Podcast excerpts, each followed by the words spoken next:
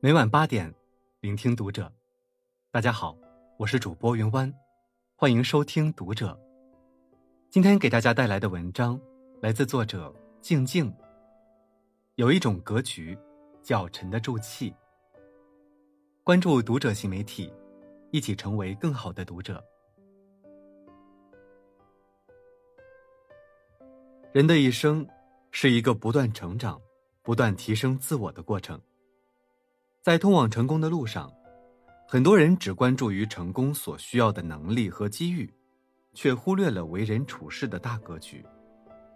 殊不知，这才是成功者与失败者的根本区别。与成功失之交臂的人，缺的并不是才能和勤奋，而是沉得住气的格局。沉得住气，才能厚积薄发。古语云。静不露机，云雷屯也。大意是说，做人应当沉着冷静，不露锋芒，就像雷雨蓄而不发，其实是耐心等待，静候最佳时机的到来。越没本事的人，越爱张扬，锋芒毕露；越有本事的人，都懂得沉得住气，厚积薄发。想起诸葛亮七擒孟获的典故。当时，孟获率领十万士兵攻打蜀国。诸葛亮得知孟获不但作战骁勇，而且在南中很有威望后，决定降服孟获，让他心悦诚服，以解除北伐的后顾之忧。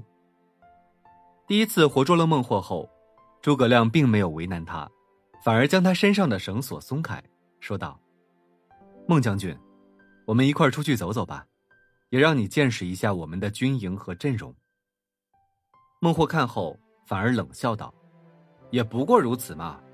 如果你放我回去，我们再交战，我定会打败你们。”诸葛亮笑而不答，却真的放走了孟获。但很快，孟获又被活捉了起来。诸葛亮见他仍然心生不忿，于是再次释放了他。之后，孟获又用了不少计谋，岂料这些计谋全部被诸葛亮识破了。就这样。孟获被擒了四次，但又被释放了四次。在孟获第七次被擒时，孟获终于心服口服，真诚的感谢诸葛亮的七次不杀之恩，并决定不再谋反。从此，中南地区的叛乱终于全部被平定了。试想，若诸葛亮活捉孟获后乘胜追击，大破敌军，虽能平定一时的战乱，却不能平定蜀国的民心。诸葛亮一次次不辞劳苦的擒拿孟获，沉得住气与孟获交战，最后收获的，实则是整个蜀国的安定。沉得住气的人，往往头脑冷静，做事清醒，善于捕捉机会，洞察全局。他们追求的不是眼前的一时利益，而是对未来的把控和主导。正如有句话说的：“那些等待爆发的时刻。”叫沉淀，沉得住气，才能获得最终的胜利。沉得住气，方成大器。有位企业家讲过，会做小事的人，才能干成大事。很多时候，我们都急于成就一番大事业，想让自己变得不平凡，于是，我们总把目光放在远处，急于赶路，奔向目标。渴望能完成一件大事，铸就自己的成功。殊不知，欲速则不达。成功并非依靠完成一件大事来取得的，而是能够沉得住气，把眼前的平凡小事一件件做好。著名画家达芬奇，小时候曾向一位艺术大师拜师求学，但那位艺术大师并没有教他实际性的技巧，而是一直让达芬奇练习画鸡蛋。练习了一段时间后，达芬奇便心生厌烦，急躁不安，称自己是来学习真正的美术，而不是学习这种简单的基本功。大师听后，语重心长的说道：“鸡蛋虽然是最好画的东西，但要画好它并不容易。画鸡蛋，不仅能练好你的基本功，还能磨练你的耐心。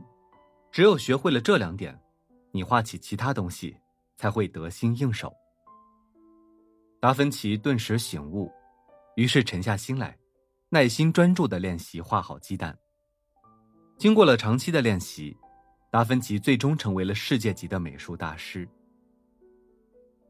拿破仑说：“如果不能成就伟大的事业，那么就以最伟大的方式去做渺小的事情。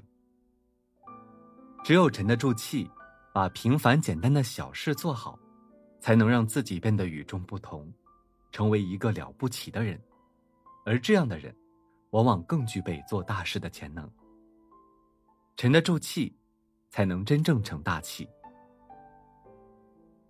有一种格局，叫沉得住气。曾经听过这么一句话：“急事慢做，慢事急做；事急则缓，事缓则圆。”颇有道理。在生活中。我们常常沉不住气，容易带着情绪处理事情，所以到了最后，事情反而越做越糟糕。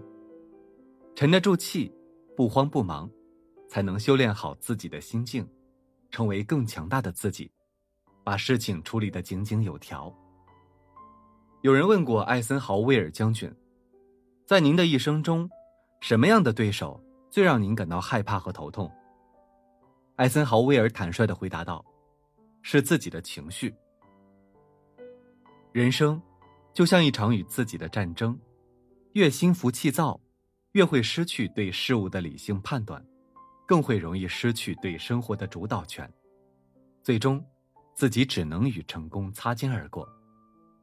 唯有沉得住气，控制好自己的情绪，有条不紊的处理好眼前的每一件事，才能获得真正的成功。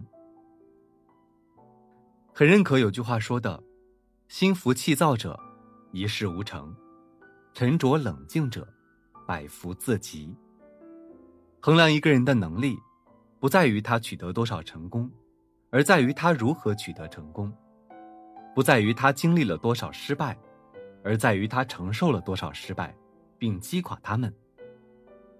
沉得住气，是意志的磨砺，是自我的突破。更是智者的品质。沉得住气，才能修得一颗安静沉稳的内心，更宠辱不惊的面对生活的磨砺。拥有这样的格局，才能领略人生中的无限风光。好，今晚的内容就分享到这里，感谢您的收听。如果您喜欢这篇文章，不要忘了在下方点赞哦。我是云湾，我们下期再会。